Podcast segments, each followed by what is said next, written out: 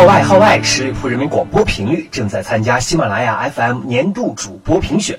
如果您觉得我们还不错，也挺用心，请您打开投票页面，搜索十里铺人民广播频率，或者在历史人文类找到十里铺人民广播频率，助我们一臂之力。每天可以投五票哦，您的支持是我们前进不竭的动力。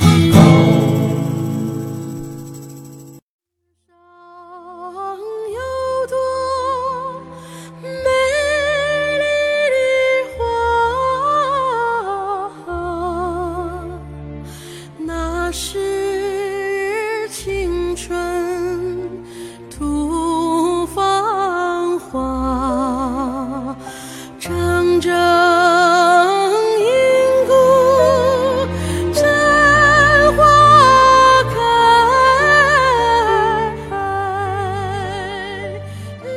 各位亲爱的听众朋友们，大家好，这里是十里铺人民广播电台联合喜马拉雅共同制作播出的光影留声机。大家好，我是鸽子。最近呢，各自看了一小段视频，视频的内容呢，讲的是某专家与复旦大学教授的一段辩论。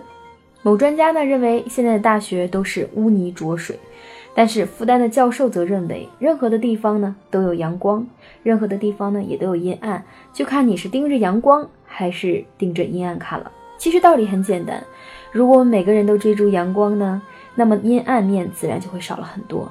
但是阴暗面是客观存在的，需要我们不断的去健全制度，不断的去完善。说到这儿呢，想跟大家分享关于时代浪潮、关于人性的一部电影，同时也是关于阳光与阴暗的一部电影。这部电影呢，就是冯小刚导演的最近非常热门的一个电影啊，叫做《芳华》。之前呢也跟大家聊过《芳华》这部电影的一些历史背景等等。那昨天去看了电影，觉得，嗯，《芳华》虽然没有想象中的拍的那么好，但是也还不错。如果看过原著的同学们肯定会觉得会有些失望了，因为电影无论如何都不可能，或者说很难像书籍那样细腻的走进人物的内心世界。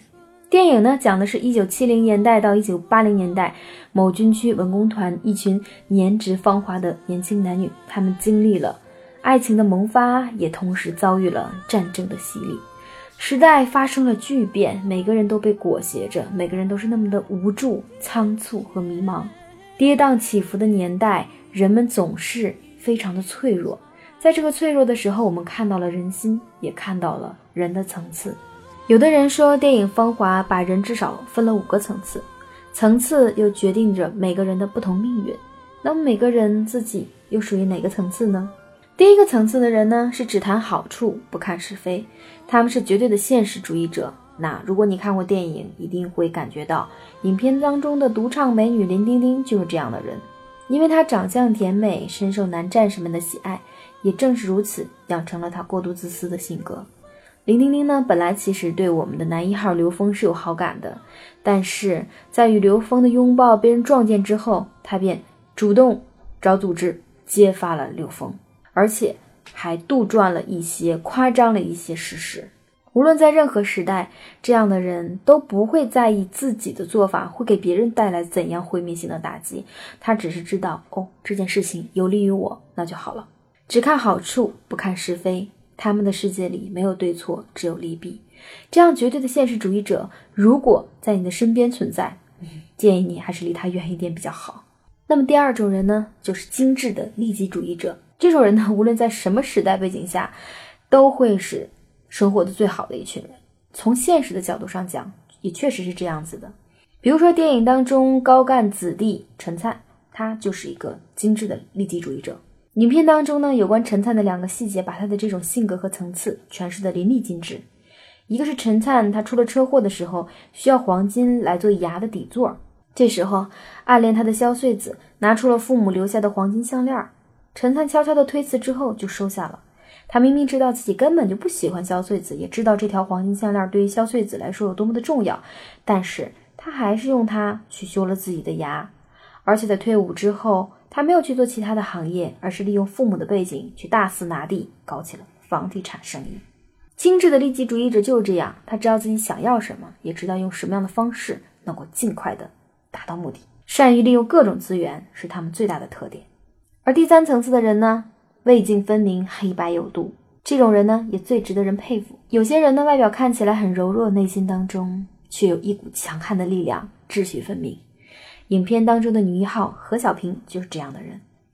一开始，她就以一种脆弱者的形象出现，母亲和继父都不喜欢她，弟弟妹妹欺负她，即便是在部队，她的同室友也都欺负她、嫌弃她，只有男一号刘峰对她好。所以，当刘峰被发配到伐木连的时候，他坚持一个人去送了刘峰。虽然刘峰为整个文工团做了那么多的事情，可却没有人去送他，只有何小平。他内心世界的是非黑白是最为清晰的。都说人有三种活着的方式：活着、体面的活着和明白的活着。像何小平这样的人，就真真正正的做到了明白的活着。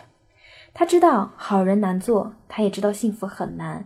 所以呢，影片当中也有一句经典台词是他讲的。他说：“像我这样的人被善待很难，所以我更能够懂得珍惜和爱护的善意。就算他平时生活的很隐忍，但是为了维护自己内心的正义感，他愿意去牺牲自己。”第四层人呢，他们往往是觉得自己的善良是本能，同时也是一种选择。不过，像第四种层次的人，唉，还是属于少数。这样的做人境界真的很难达到，而且会让人觉得，嗯，有点缺乏人性，太过于完美了。就像我们之前的模范标杆、道德标杆雷锋，我们总会认为他是完美无缺的。如果他的身上有一点点的缺点，我们都会觉得没有办法容忍。但是对于其他人，我们却很包容。所以，这样无私的人，他们本身是应该拥有属于自己一份人性在里面的，他也应该是有属于自己的一份自私在里面的。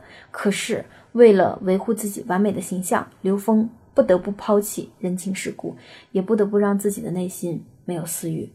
善良是他的本能，也是他的选择。对他来讲，他牺牲了太多太多的东西，牺牲了自己的身体，牺牲了自己的爱，也牺牲了自己的大好前途。为的是成全他人，可以说这样的人是至善的，同时他们却最容易遭到别人的落井下石。因为一旦一个道德标杆被别人发现他的缺点，或者说他犯的错误之后，大家就会揪住他的小辫子不放。往往我们给道德标杆的宽容度太低太低了。第五个层次的人呢，讲的就是至善和至恶。有些人明明知道自己活得利己一点，明明知道自己活得自私一点。会生活的更好，但他们依然愿意奉献，懂得奉献。而有些人呢，明明知道他应该去奉献一些，他应该去帮助别人的时候，但只要有损他的一丁点利益，他都不愿意这样去做。所以说，人与人之间的差距还是非常大的。总之，两个极端可能都会让人觉得比较受伤。最好的就是我们做一个善良的人，在善良的同时，懂得保护自己。这部电影确实是非常精致，也非常震撼人心的。电影刻画的更多的是对青春的一种回忆和追溯，但同时呢，它也确实展现出了丰富多彩的人性，以及大时代下对个体的无情碾压。无论你是怎样的一个人，在一个大的时代背景之下，或许我们都要屈从，或许我们都要随着时代的洪流去随波逐流。如果我们在这样的时代之下，能够保持一颗本真的内心，能够让自己的良知和善良有处安放。那或许，我们就已经算是一个好人了。本期节目呢，更多讲述的是大时代背景之下，不同层次的人拥有了不同层次的人生，也有了不同层次的心灵。但无论如何，就像鸽子刚才说的那样，愿我们都能够拥有善良的本真，同时也懂得保护自己。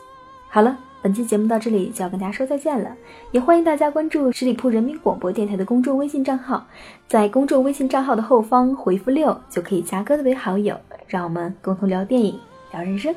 下期节目再会，拜拜。刘峰和小平、小善分别后，再见面已经是十年后了。零五年，刘峰生了一场大病，幸亏小平及时把他接到身边。细心照料，才捡回一条命。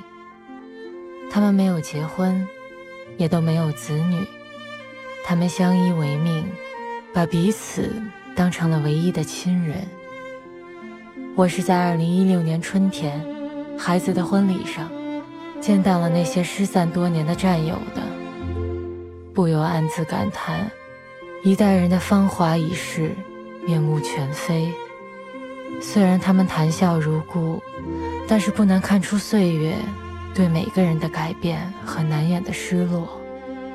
倒是刘峰和小平显得更知足，话虽不多，却待人温和。